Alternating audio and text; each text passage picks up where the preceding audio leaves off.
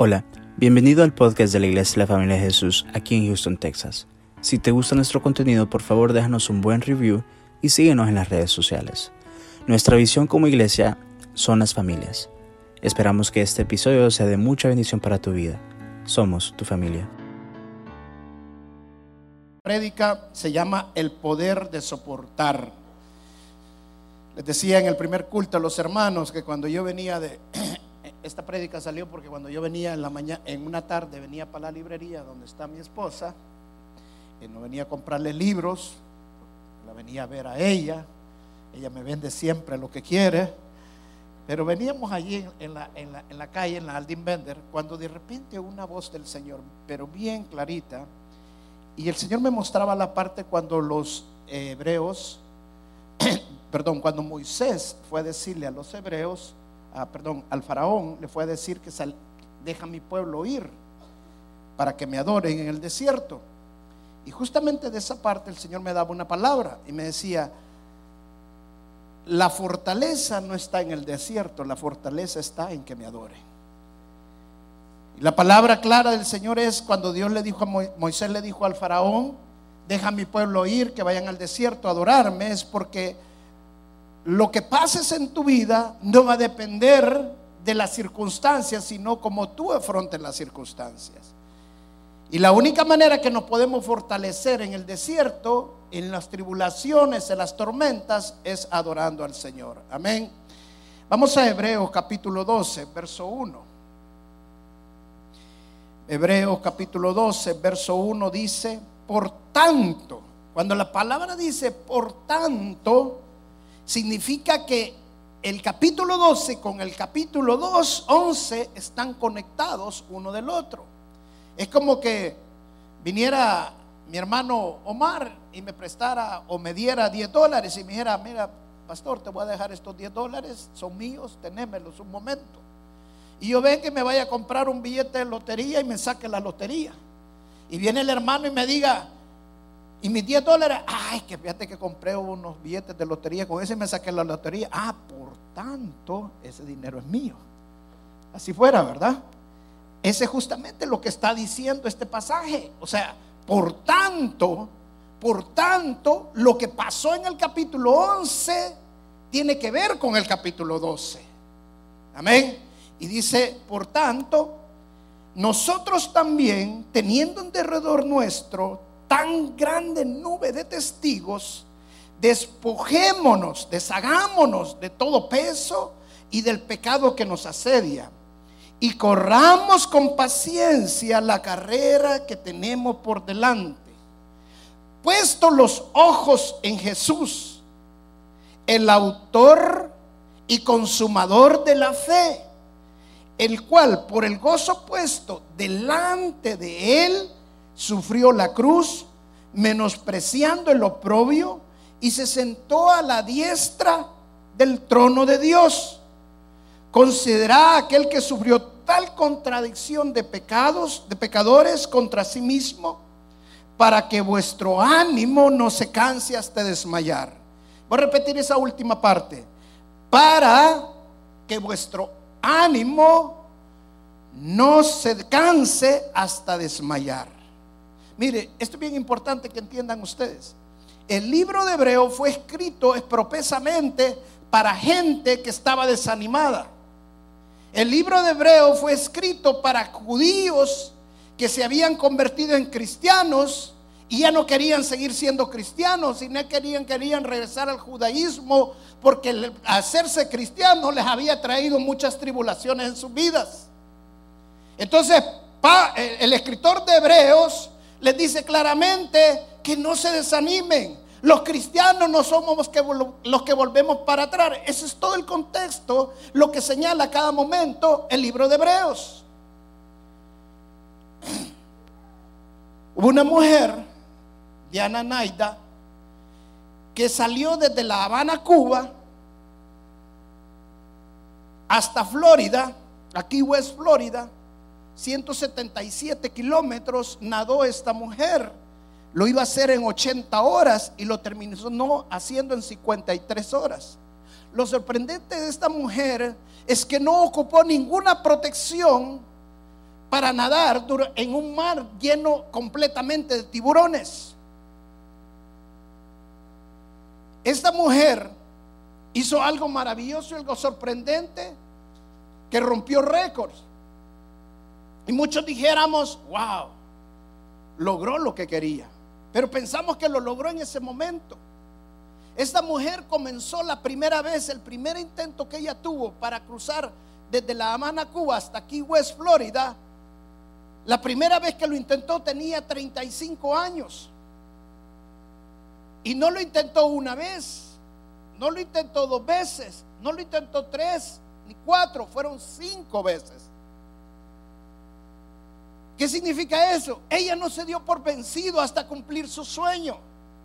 Nosotros muchas veces, la primera vez lo intentamos y no lo intentamos, ya estuvo y ya nos seguimos. Hay veces dos, tres, hasta más.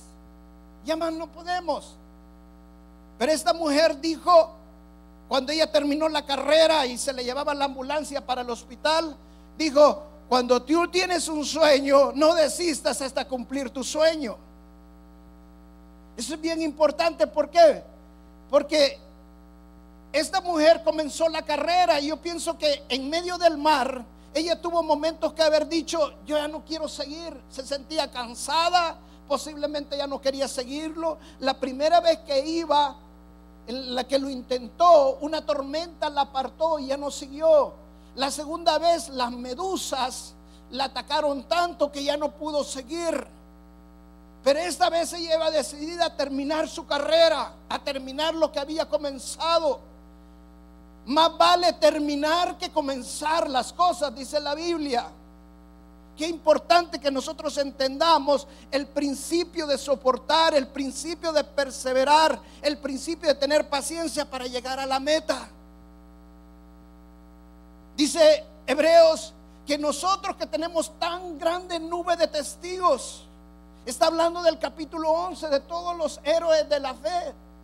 Y si nosotros vemos el caso de Moisés, dice Hebreos que Moisés se sostuvo como, como viendo al invisible. O sea, Moisés no podía seguir lo que estaba haciendo si no se mantenía viendo al invisible. ¿Sabe cómo lo dice el Nuevo Testamento ahora? Los justos vivirán por fe. Eso significa que nosotros, no importa lo que estemos pasando, nosotros nos mantenemos sosteniendo viendo al invisible.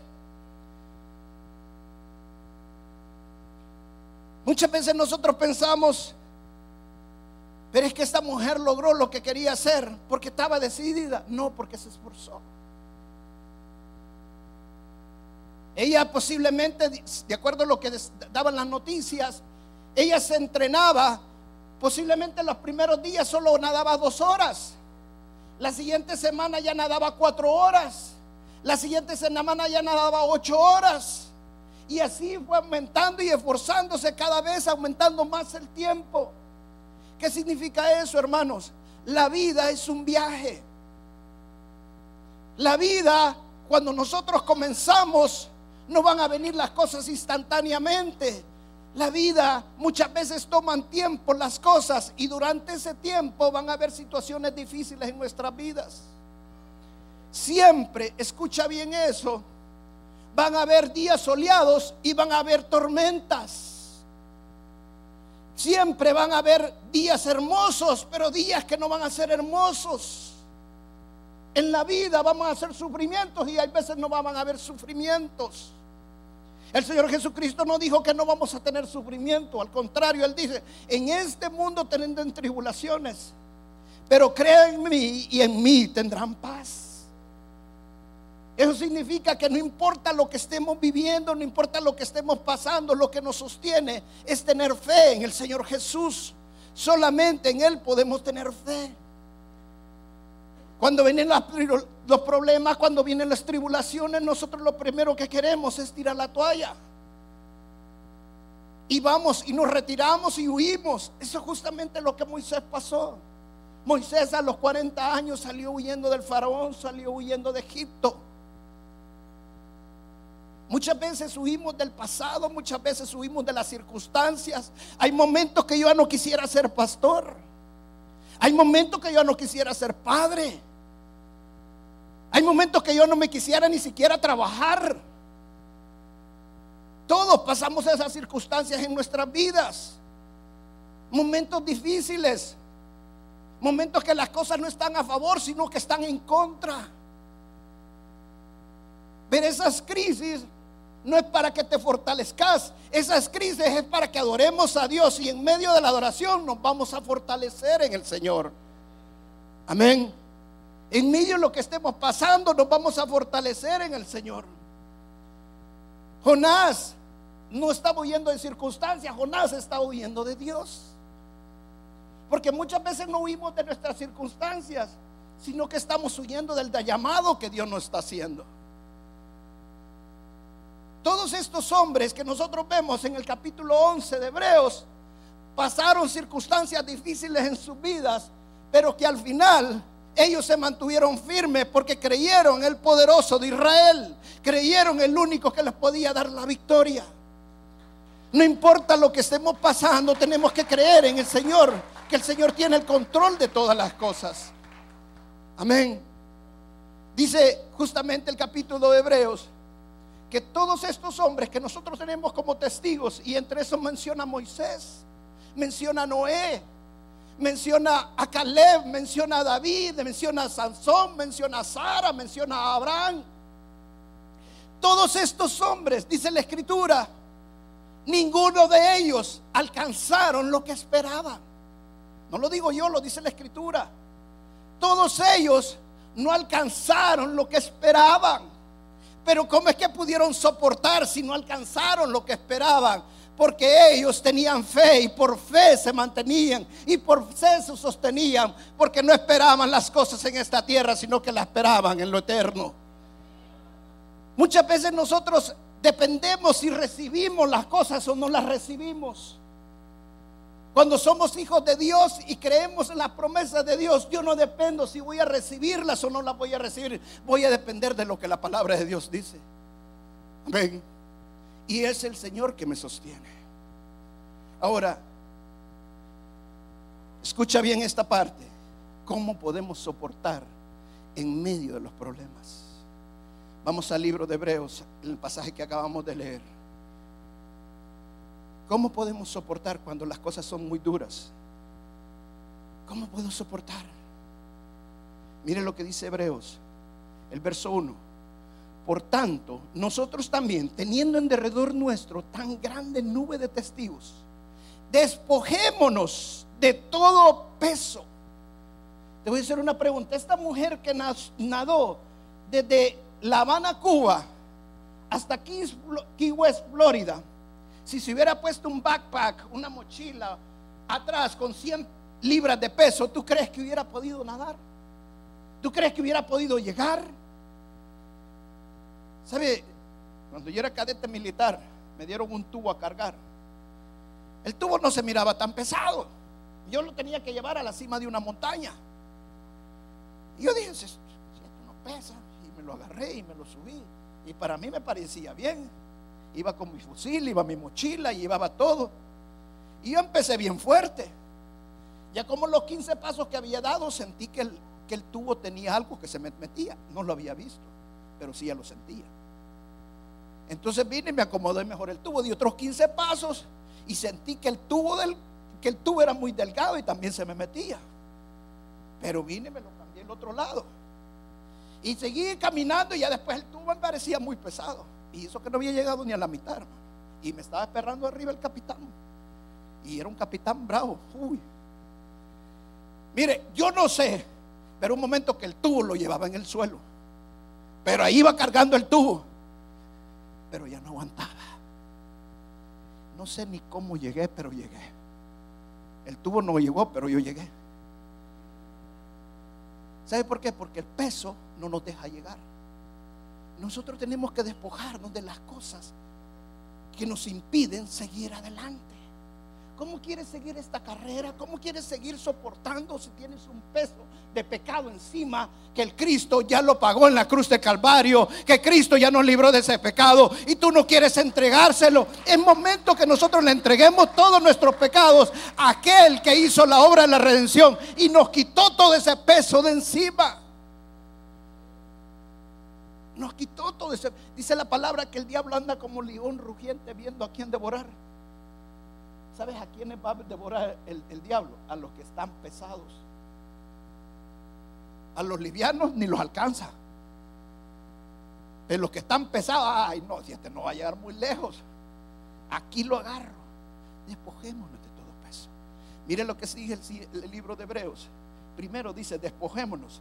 Lo, segundo dice, corramos con paciencia la carrera que tenemos por delante. La primera, despojémonos.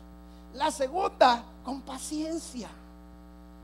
La palabra paciencia es esperar expectantemente lo que Dios tiene para nosotros. Significa que esta vida que vivimos, que hay días buenos, hay días malos, hay días que tenemos que ir a todas las cosas, hay días que queremos, somos los reyes de todo. Dice, corramos con paciencia, calmado. Pero voy a saltarme esta parte porque la voy a dejar para el final. Y quiero llegar a la segunda parte, a la tercera parte. La primera despojemos, la segunda paciencia. Y la tercera, mire lo que dice el versículo 2. Puesto los ojos en Jesús el autor y consumador de la fe, el cual por el gozo pues, puesto delante de él, sufrió la cruz, menospreciando lo propio y se sentó a la diestra del trono de Dios. La tercera cosa, hermano, es considerar a Jesús. La primera es despojarse. La segunda es tener paciencia. La tercera, considera que si lo que tú estás viviendo es más grande que lo que Cristo vivió por ti. Nadie de los que estamos aquí vamos a soportar nunca, jamás, lo que Cristo soportó por cada uno de nosotros. Cristo fue capturado en la noche. No lo dejaron dormir toda la noche. Le pegaban, lo maltrataban, lo escupían, lo humillaban, le pusieron una cruz con espinas. Le pegaron latigazos donde le rompieron completamente su piel. Lo hicieron cargar una cruz donde lo iban humillando llegó el momento que lo clavaron de sus muñecas y de los pies. Hermano, todo lo que Cristo sufrió nunca se compara con lo que tú puedas sufrir. Tú crees que lo que tú sufres es más grande de lo que lo Cristo sufrió. Yo te quisiera ver una vez cargando esa cruz. Siempre piensa, lo que yo estoy viviendo fue más grande que lo que Cristo sufrió. Sabes que muchas veces nuestra mente nos quiere hacer pensar que lo que Cristo sufrió no fue tan grande como lo que nosotros pasamos. Pero el libro de Hebreos dice, para que puedas soportar, considera lo que Jesús hizo por ti. Él es el autor, Él es el consumador de la fe. Si quieres sostenerte en esta vida, tienes que ir viendo como viendo el invisible, como viendo la cruz, como viendo lo que Cristo hizo en la cruz del Calvario. Eso es lo único que te puede sostener, eso es lo único que te pueda mantener en los momentos que estás pasando. Pero hay momentos que nosotros queremos tirar todo, queremos dejar todo. Como cuando Pablo iba en la barca, en el barco que lo llevaba para Roma, que tenía que enfrentarse al César. Y enfrentaron una gran tormenta y empezaron a tirar la comida, después tiraron todo lo demás. Puedes despojarte de todo, pero la tormenta no se va a acabar, la tormenta no va a terminar, porque Dios no está diciendo, deja eso, sino búscame a mí. Busca mi presencia, búscame de corazón. Pero en esta parte justamente dice, puesto los ojos en Jesús, el autor y consumador de la fe. Pero mire cómo Jesús, que es el autor y consumador de la fe, pudo soportar sufrimiento en su vida. Mira cómo dice que lo hizo, el autor y consumador de la fe. El cual por el gozo puesto delante de él, ¿qué dice? Sufrió la cruz. ¿Cómo puedo soportar Cristo tanto sufrimiento? Por el gozo puesto delante de él. Oye, escucha esto, hermano. ¿Me puedes poner atención, por favor? Escucha esto, esto es bien importante. ¿Quién puede gozarse en medio del sufrimiento? Pregunto, ¿quién puede gozarse en medio del sufrimiento? ¿Quién puede tener contentamiento en medio de, de humillaciones? ¿Quién puede tener contentamiento en medio de traiciones? ¿Quién puede tener contentamiento en medio de un fracaso financiero? ¿Quién puede tener contentamiento cuando no hay trabajo? Pregunto, ¿quién puede tener eso? ¿Sabes quién? El que no tiene los, los, ojos puestos en las circunstancias, sino delante del gozo, delante de la prueba que está pasando. Dice Cristo tenía puesta la mirada delante, delante de la cruz, delante del sufrimiento. Él mismo le pidió al Padre, no quiero pasar esa copa. Él sabía el sufrimiento, pero Dios le dijo, la vas a pasar. ¿Y qué dijo él? Que sea tu voluntad y no la mía. Entonces Cristo desde ese momento, él sabía que tenía que pasar el sufrimiento, no había otra. Pero él puso la mirada no en lo que estaba viviendo, él puso la mirada que después de la cruz viene la resurrección, que después de la cruz él iba a estar sentado a la derecha del Padre poderoso. Amén. Dale la gloria a Jesús. Amén. Hay momentos que yo quisiera dejar pastorear. Hay momentos que yo ya no quisiera ser esposo. Gracias a Dios que mi esposa no está tampoco en ese día de las mismas situaciones, porque hay momentos que ella también quisiera dejar ser esposa. Pero ¿sabes qué pasa cuando estoy viviendo esas circunstancias? Cuando estoy pasando esas circunstancias, cuando estoy pasando momentos difíciles, yo no pongo la mirada en mi cónyuge, yo no pongo la mirada en mis hijos, no pongo la mirada en las ovejas, yo pongo en la mirada en el premio que está delante, el premio de la resurrección. Siempre viene una resurrección, siempre hay vida en Cristo Jesús y siempre hay victoria en Cristo Jesús. Hay circunstancias, van a haber siempre momentos que el diablo va a querer ocupar para que nosotros tiremos la toalla. Y vamos a empezar a huir como, como Moisés. Vamos a andar de iglesia en iglesia, de matrimonio en matrimonio, de casa en casa, de trabajo en trabajo. Porque vamos a ser como los judíos dando vuelta a nuestra vida, no va a tener rumbo.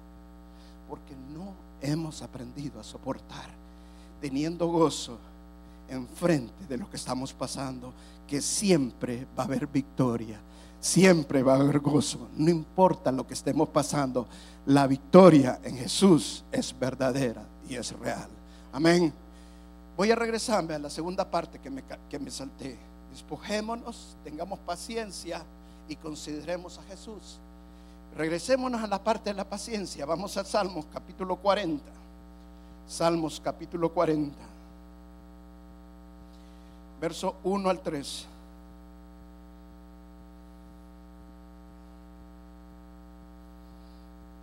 ¿Está conmigo? Amén. Mire lo que dice Éxodos, perdón, eh, Salmos 40, verso del 1 al 3. Leámoslo aquí todos.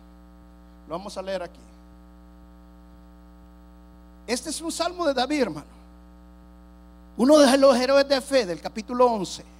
Uno de los testigos que tenemos nosotros.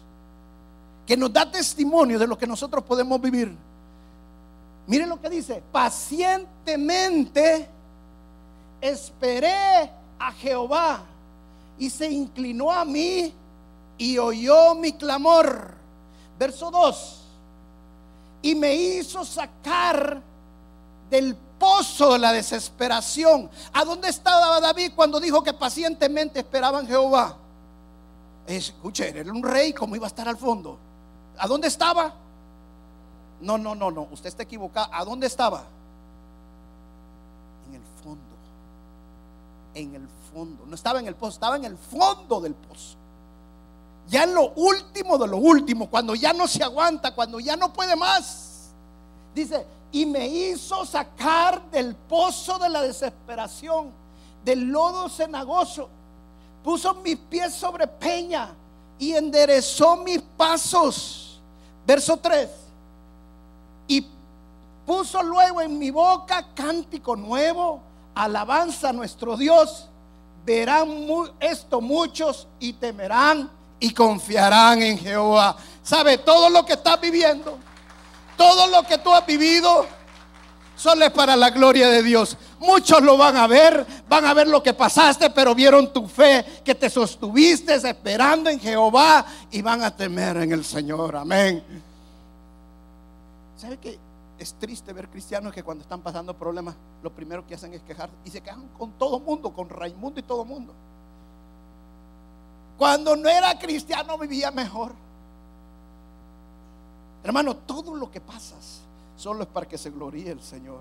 Espera en el Señor con gozo, creyendo en las promesas de Dios. Ahora soy un hijo de Dios. Para mí no existe la crisis. Mi, Dios es más grande que la crisis. Amén. Regresemos al, verso 1. Vamos a desmenuzar bien este verso. Ponlo por favor. dice el verso 1. Ahí déjamelo por favor. Mira lo que dice. Pacientemente esperé en que mi esposa me ayudara. Así dice, va. Pacientemente esperé en el gobierno. Pacientemente esperé en FIMA que me fuera a pagar. Y pacientemente esperé en Jehová. Deja a mi pueblo a ir al desierto para que me adoren. Escucha, o pon atención. Cuando estás en el desierto es para que adores al Señor. Cuando el rey David hizo esto, se acordó y dijo, si mi Dios sacó al pueblo al desierto para que lo adorara, si Dios ha permitido que llegue al fondo de esto, es para que yo lo adore, para que espere pacientemente él la respuesta. La palabra pacientemente aquí, ¿sabes qué significa? En hebreo significa esperar expectantemente. O sea, no solamente es de calmarse, porque mucha gente confunde la palabra paciencia con calmarse. No, no solamente de calmarse, sino de vivir expectante de lo que Dios va a hacer. Mi Dios es grande y lo que Dios ha permitido que pase es porque vienen días mejores, es porque viene un matrimonio mejor, es porque viene un trabajo mejor, es porque la gloria de Dios se va a derramar sobre mi vida.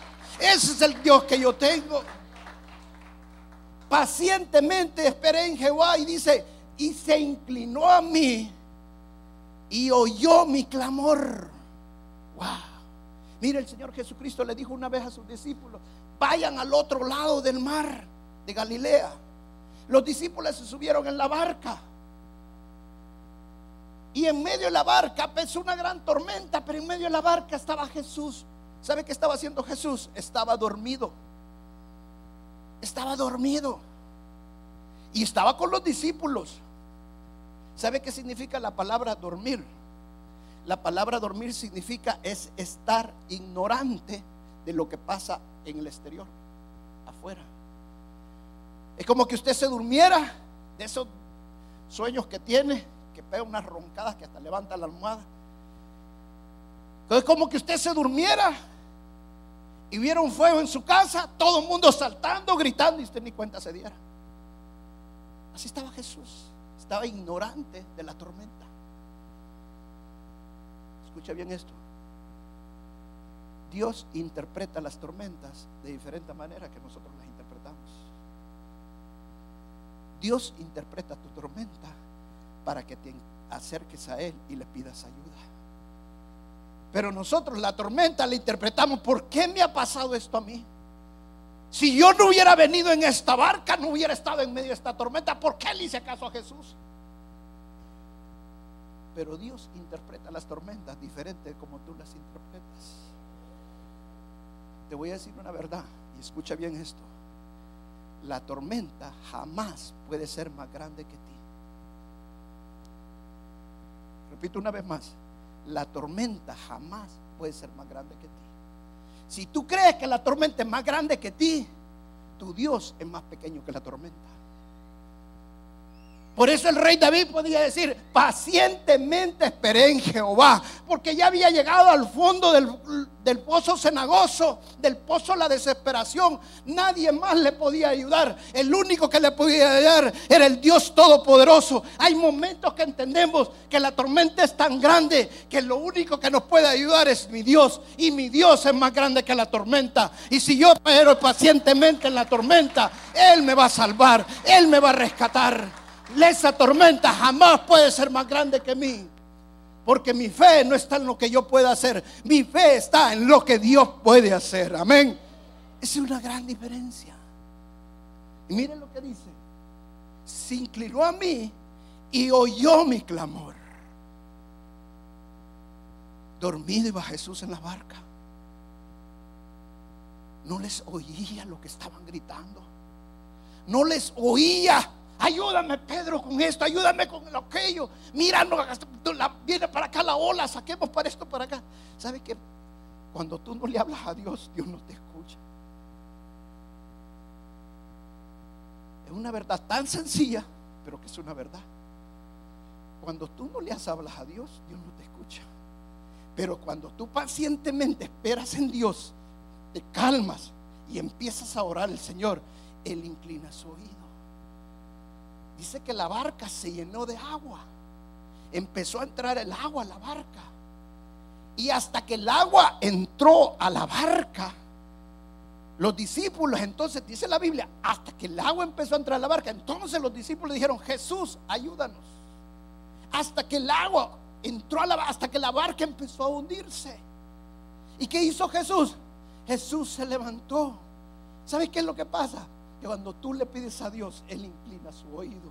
La barca se está hundiendo, pero Dios se levanta. Él es el Dios de la resurrección. Él es el Dios de los milagros. Y no importa para dónde vaya la barca, pero si tú crees en el Señor, Él se va a levantar en medio de todas las circunstancias. Amén. Ese es el Dios que yo tengo. Mira lo que dice el verso 2. Ponga el verso 2, por favor, hermano. Y me hizo sacar del pozo de la desesperación, del lodo cenagoso, puso mis pies sobre la peña y enderezó mis pies. Este es el Dios que yo tengo. El Dios que yo tengo no me va a dejar en el fondo del lodo cenagoso. El Dios que yo tengo se va a aparecer justamente en el momento preciso. Ese es el Dios que yo tengo. Ese es el Dios que no me deja solo. Y te saca. Y no solamente te saca, sino que te pone sobre las rocas, te pone sobre la peña. En otras palabras, te da estabilidad. Para que yo no sigas rondando por un lado, por otro. Dios permite las tormentas en nuestras vidas porque Dios quiere darle dirección a nuestras vidas. Porque Dios quiere darle estabilidad a nuestras vidas. Dice, no solamente nos pone sobre la roca, sino que endereza mis pies. No solo me da estabilidad, sino que me da guía. ¿Cómo vamos a oír al Espíritu Santo que quiere guiarnos los pasos si no estamos sensibles al Espíritu Santo? Si la carne nos está dominando, si el orgullo nos está dominando, si es el enojo el que nos domina. ¿Cómo vamos a oír al Espíritu Santo? Es necesario muchas veces que pasemos las crisis, aprendamos a soportar no solamente para que nos saque, sino para que nos dé estabilidad y guíe nuestros pasos en todas las cosas que nos están enseñando. ¿Sabe qué? Hay veces como pastor yo quisiera tirar la toalla. Yo no soporto a la gente que tenga que estarle hablando para decirle, hermano, ya no venís a la iglesia. Hermano, ¿sabe quién es el más beneficiado? No soy yo, es el hermano.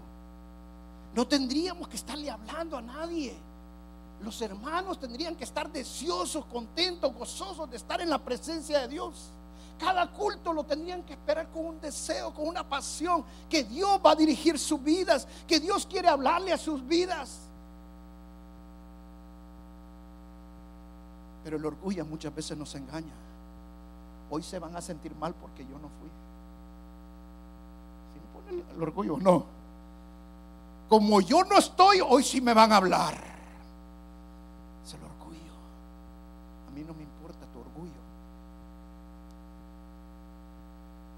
Nuestra lucha no es contra carne de sangre, sino contra huestes y principados y potestades. Son demonios que no quieren que escuchen la palabra de Dios, que venga la revelación de Dios a tu vida, que Dios quiere sacar del fondo los fosos cenagosos, que Dios quiere darte liberación, Dios quiere darte estabilidad, Dios quiere ponerte sobre la peña y estabilizar tus pasos. Ese es el Dios que yo tengo. Y mira lo que dice la siguiente parte. Ponme el verso 3. Puso luego en mi boca, ¿qué dice? Alabanza a nuestro Dios. Verán esto muchos y temerán y confiarán en Jehová. Mira, Dios no solamente te saca. Dios no solamente te va a dar estabilidad. Dios no solamente te va a dar dirección. Dios te va a dar gozo en medio de las circunstancias. Dios te va a dar contentamiento. Escucha bien, hermano. Las personas no hacen bien su trabajo mientras no tienen gozo en lo que están haciendo. Cuando tú no tienes contentamiento, Yo prefiero dos con contentamiento que mil con, que no tienen contentamiento. Cuando yo le digo al hermano, vengan a ayudarme, ay, ¿quién va a venir? Y los hermanos que pasaron van a venir. Hermana, apártese de aquí, por favor. Usted no tiene contentamiento.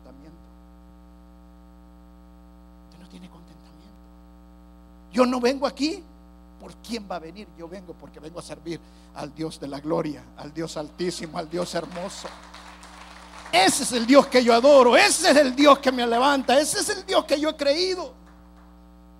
Si van a estar o no van a estar, si estoy solo o no estoy solo. Cuando no tenemos contentamiento en las cosas de Dios, hermano, nada funciona. Todo te va a parecer amargo. Todo te va a parecer triste. Todo te va a parecer problema. Pero cuando tú tienes contentamiento, que Dios te levanta, que Dios te dé estabilidad, que Dios te guía tus pasos y pone un cántico nuevo, tú le encuentras sabor a la vida, tú le encuentras sabor a todo lo que haces, incluso hasta el problema más grande si es un problema chiquito. ¿Por qué? Porque hay cosas en tu vida, que hay contentamiento en tu vida. Dice la palabra que cuando el apóstol Pablo iba en una barca y lo llevaban preso para Roma para enfrentar al César, mira lo que Dios le dijo mandó un ángel y le dice, Pablo, Dios ha dicho, Dios ha dicho que tú vas a estar ante el César. No, este Dios está equivocado. Si aquí no estamos hundiendo, mira, la barca se está acabando, se está... No, no, no, eso no es cierto. Pablo, Dios ha dicho que vas a estar ante el César. ¿Sabe qué significa eso, hermano? Cuando Dios tiene un plan, no importa la tormenta, el plan de Dios se va a cumplir. El, plan, mi Dios, es más grande que lo nosotros entendemos. No aprendemos a interpretar las cosas como nosotros las interpretamos. Interpretemos como Dios las interpreta. Dios tiene planes y Dios dice que los planes que Dios tiene cerca de nosotros son buenos y no son malos. Los planes que tiene cerca de mí son de prosperidad y de bien y no de mal. Esos son los planes de Dios para mi vida. Dios tiene grandes cosas para mi vida. Créele al Señor y cree lo que Él va a hacer. Y mire, no solamente le dijo a Pablo, te ha concedido estar ante el César, sino que le dijo, y te ha concedido a todos los de la tripulación para que no muera ninguno. Eso significa que Pablo estaba orando por todos los, de los del barco. Y Dios estaba escuchando las oraciones de ellos, de Pablo. Y Dios le dijo, Dios te ha concedido que todos los que están en la barca, ninguno se muera. Mire, Pablo salió de allí y le dice, no se preocupen, Dios ya me dijo que voy a estar donde el César. Si él ya lo dijo, ahí vamos a estar. Pero ¿cómo vas a llegar, Pablo? En el barco, no, el barco no, el barco se va a hundir. Y así se lo dijo Dios, el barco se va a destruir. Pero si Dios dijo que iba a estar donde el César, ¿quién podía hacer que no estuviera ante el César? Si Dios ya lo había dicho. Dios tiene planes maravillosos. Y le dijo, y nadie tiene que salirse del barco, porque el que se salga, se muere. Dice que en ese pasaje, exactamente cuando le dijo eso, ellos se tiraron, habían tirado el barco salvavidas. Escucha, repito una vez más, habían tirado el barco salvavidas. ¿Cuál barco habían tirado? ¿En cuál se podían salvar? Y lo habían tirado, ¿sí o no? Y cuando Pablo dijo, nadie se tire y a tirarse iban unos para irse al barco salvavidas. Y dice que todos mejor cortaron la soga del barco salvavidas. ¿Sabes por qué? Porque pacientemente mejor decidieron esperar en el Señor. Hoy ya no sigo, hoy ya no hago esto, ya no hago lo. Hermano, pacientemente espera en Jehová. Dios tiene el control de todo. La vida es un viaje. Mira, cuando yo comencé con mi esposa, cuando yo comencé y estábamos recién casados con mi esposa, ¿sabes que todo lo que teníamos con mi esposa? Solamente teníamos una cama. Es todo lo que teníamos. Solo teníamos una cama. Era más que suficiente para nosotros. Pero la vida es un viaje. Hoy vemos para atrás y todo lo que tenemos. Cuatro hijos hermosos. Nada, con todo lo que tú pudieras hacer, jamás tuvieras cuatro hijos. Tú no puedes hacer hijos. ¿Sabes quién los hace? Es Dios. Dios es maravilloso con nosotros. Busca primero el reino de los cielos y justicia. Y todo lo demás vendrá por añadidura. Pero van a haber problemas, Señor, van a haber tribulaciones, van a haber momentos que no voy a poder soportar. Busca primero el reino de los cielos y justicia y todo lo demás vendrá por añadidura. Termino con esta parte. Ya en el barco, ya en el barco con Jesús, cuando Jesús se levantó y calmó los vientos, Jesús les hizo una pregunta a todos los discípulos. ¿Dónde está su fe?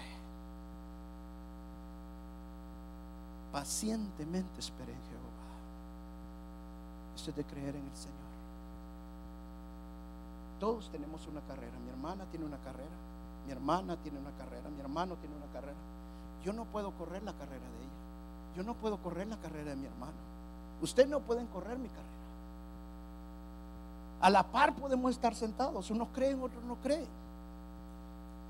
Tú decides esta, esta mañana pacientemente esperar en Jehová. Creer en el Dios de la gloria. Creer en el Dios que va a hacer milagros. Y que te va a sacar del fondo del foso cenagoso. No importa lo que estemos viviendo. Mi Dios siempre me va a responder. Y mi Dios es poderoso. Vamos a pararnos y darle la gloria al Señor. Gracias Jesús, te amamos, te queremos Señor. Yo quisiera que todos pasaran para el frente esta mañana. Quiero hacer una oración, un momento de, darle gracias al Señor. Quiero orar por ti, no importa las circunstancias que estés viviendo, lo que hayas pasado o lo que puedas pasar.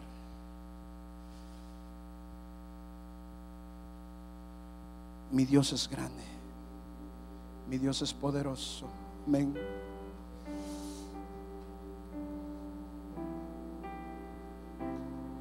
¿Dónde está tu fe?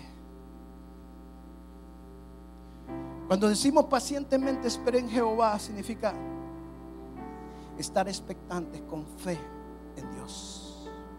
No en fe si me sale trabajo o no me sale trabajo. No en fe si me va bien o me va mal. Pacientemente esperar en Jehová, no en el gobierno que está.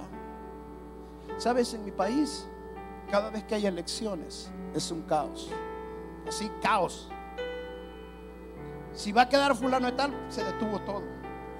¿Y cómo nos va a ir? Cuando nosotros esperamos pacientemente en Jehová, no, no dependo de quién va a quedar en el gobierno. Dependo de mi Dios. No importa que quede Donald Trump, hermano. Donald Trump no es más grande que tu Dios. El gobierno no es más grande que tu Dios. Mi Dios es más grande. ¿Qué significa pacientemente esperar en el Jehová? Que no vamos a tener miedo. No voy a hacer esto porque no sé quién va a quedar. No voy a comprar esto porque no sé quién va a quedar. Pacientemente espera en Jehová. Dios es quien te da la guía. Y Él te va a sacar. Y no solamente te va a sacar de donde estés. Él te va a dar estabilidad. Te va a poner sobre la roca. Va a dar firmeza a tu vida. Cierra un momento tus ojos. Todos necesitamos tener estabilidad en nuestras vidas. Todos necesitamos tener estabilidad en nuestras relaciones sentimentales. Todos necesitamos tener estabilidad económica. Todos necesitamos estabilidad espiritual. Dios te dice esta mañana, pacientemente espera en mí. Eso significa que va a haber momentos que no vas a tener estabilidad. Van a haber momentos que los mares, las aguas van a ser tan turbulentas que lo menos que vas a sentir es estabilidad en tu vida. Pero pacientemente espera en el Señor. Espera en Él. No importa que el barco lo lleve para donde sea la tormenta. Si Jesús está ahí contigo en el barco, pacientemente espera en Él. No va a pasar nada, no te preocupes. Ten gozo delante de la promesa, delante del sufrimiento, delante de las circunstancias. No te enfoques en lo que estás viviendo. No hay gozo cuando te enfocas en lo que estás pasando. Pero sí hay gozo en la promesa. Los planes de Dios son de bien. Los planes de Dios son de prosperidad. Los planes de Dios no son de mal para ti. Esa es la promesa de Dios. Pon gozo en lo que has creído. Mi Dios es grande. Muchos están esperando esta mañana y diciendo, Señor, tú me vas a decir, hace esto. Tú me vas a decir, no hagas esto. Tú me vas a decir ahora claramente qué voy a hacer. Pero el Señor esta mañana no te dice, no, no quiero que hagas esto, no quiero que hagas aquello. Lo que el Señor te dice esta mañana, pacientemente espera en mí. Ten esperanza en mí. No tomen decisiones, nada. Espera en mí, dice el Señor. No hagan nada. No vengas a reclamarle a nadie. No vengas a decirle a nadie las cosas que tú quieres decirle. Mejor espera en mí, dice el Señor. Yo conozco lo que has vivido. Cuando tú no me veías, ahí estaba yo contigo. Esperándote que me hablaras. Esperando escuchar tu voz. Pero lo menos que has hecho es hablarme. Este es el momento de esperar en Él. Y yo voy a responder, dice el Señor. Voy a inclinar mi oído para responderte. Confía en mí nada más. Gracias Jesús que la duda me atormente. Yo no confío con la mente, lo hago con el corazón y espero.